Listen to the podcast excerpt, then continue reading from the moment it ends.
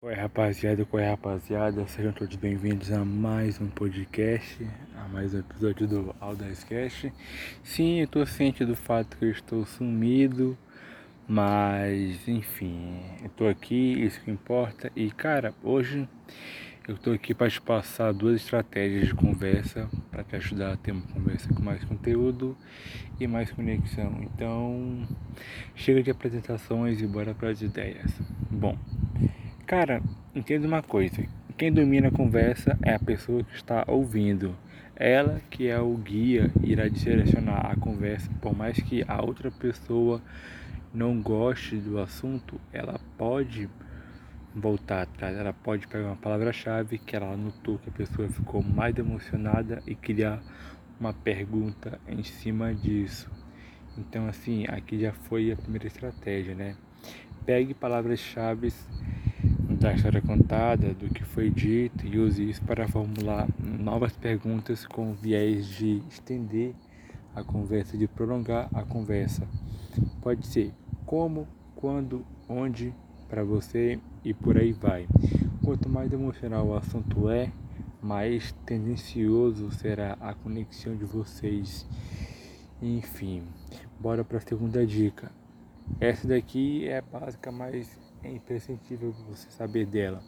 Não interrompa a pessoa, por mais que seja algo familiar, similar, ou que você tenha passado pelo mesmo, não atropele quem está falando. Mano, isso é um saco. Tipo, sem contar que pega mal pra caralho e a pessoa pode interpretar que você não está interessado no que ela está, no que ela está contando, que essa história é melhor então, assim, isso já pega uma forma de egoísmo, que já fica como cara egoísta, isso já é egoísmo negativo. Então, assim, evite fazer isso.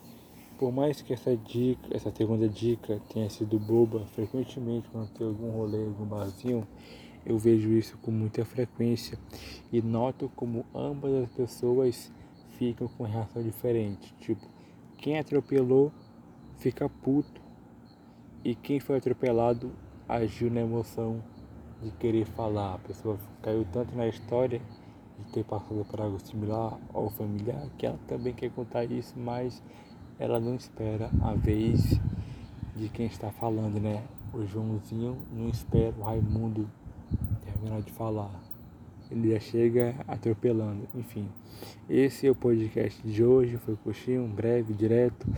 A ideia original nem era gravar esse podcast, né? Mas como eu perdi a linha de conteúdo do podcast, então teve que ser isso aqui. Valeu, rapaziada, por escutarem até aqui. Tamo junto e é só o começo.